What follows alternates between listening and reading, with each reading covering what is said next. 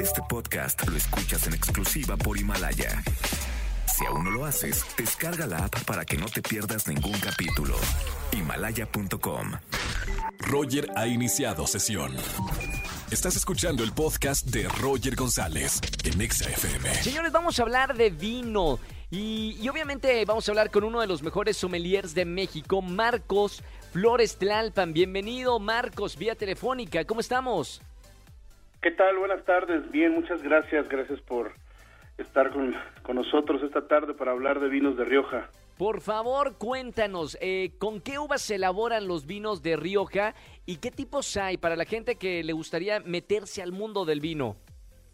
Claro, con mucho gusto. Mira, primero que nada debemos entender que los vinos de Rioja se elaboran con uva tempranillo, los tintos primordialmente, y, y otras complementarias como la garnacha, como la mazuelo y la graciano.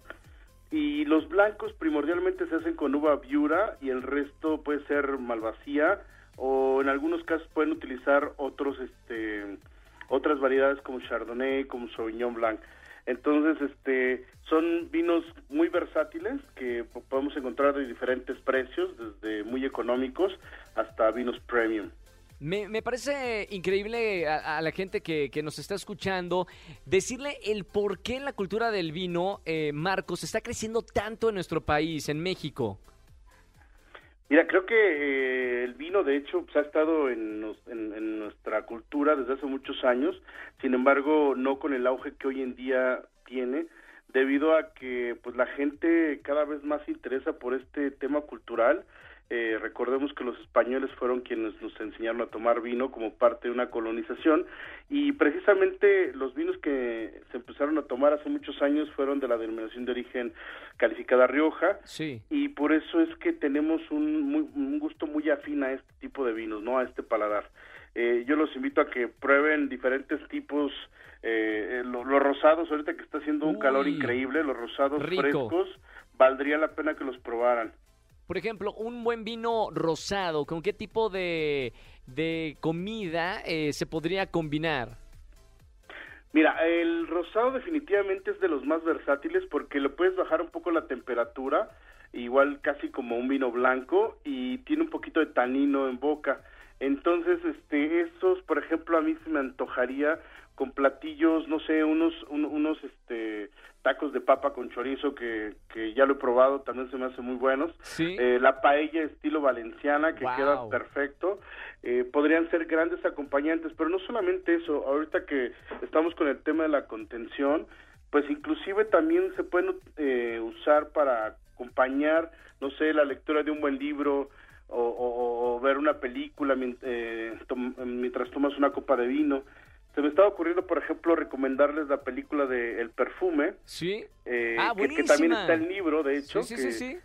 que, que escribió Patrick Suskin, donde habla acerca de una persona que nace sin aroma eh, personal, pero tiene, un, tiene la mejor nariz del mundo. Claro. Y, y este chico pues, se vuelve muy muy muy famoso y llega a crear el mejor perfume a través de las esencias de las de, doncellas no entonces este para este para esta película o para este libro eh, me gustaría recomendarles no sé una un vino eh, más tipo jo- joven tinto joven eh, lo que le llaman categoría crianza que lleva solamente un año por barrica por un- uno de botella.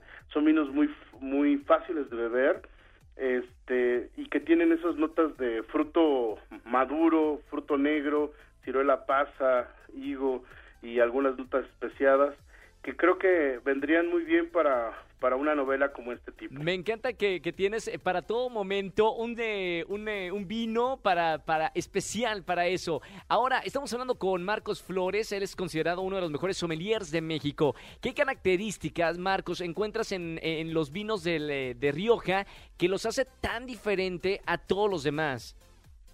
Mira, sin lugar a dudas, la, la primera sería eso, versatilidad. Sí. Decía que eh, encuentras blancos, blancos secos, no tan secos o inclusive semidulces, para aquellos que no les gustan los vinos tan secos. Eh, tienes rosados de diferentes tipos de rosados, es decir, rosados hechos con prensado, otros con más escurrimiento de, del, del color de la uva. Y después tienes tintos, pero tintos que van desde los jóvenes, estaríamos hablando de un vino de cosecha, después los crianza, ya un poco más de barrica y más de añejamiento, hasta llegar a un reserva y un gran reserva que serían como los dos vinos más añejados, vinos corpulentos, más complejos, con mayores aromas. Claro. Y, y la otra, la otra ventaja creo yo, pues es el precio, sobre todo ahorita que eh, estamos este, en temas de, de, de, tener que apretarnos un poquito el cinturón. Claro. Pues aquí encuentras vinos desde, desde 100 pesos, yo te diría, hasta los vinos top, ¿no? Entonces hay, hay mercado para todo mundo. Eh, esta, esta versatilidad pues los hace muy accesibles en, en todos los sentidos. Muchísimas gracias, Marcos Flores, eh, uno de los mejores sommeliers de México con nosotros aquí en XFM. La recomendación está dada. Para cada buen momento, un buen vino, como los vinos Rioja. Muchísimas gracias, Marcos, por esta llamada. No, al contrario, y los invito a que visiten las redes sociales o que me sigan en mis redes, en Sonmark, en Instagram y en Facebook. Estamos a sus órdenes. Y Rioja México, en Facebook e Instagram también, y ahí van a encontrar mucha información. Recomendadísimos que son los vinos que tomamos eh, para el programa de Roger González Presenta. Deliciosos. Gracias, Marcos. Al contrario, que tenga un buen día. Muy buena tarde para ti. Escúchanos en vivo y gana boletos a los mejores conciertos de 4 a 7 de la tarde por Exa FM 104.9. Este podcast lo escuchas en exclusiva por Himalaya. Si aún no lo haces, descarga la app para que no te pierdas ningún capítulo. Himalaya.com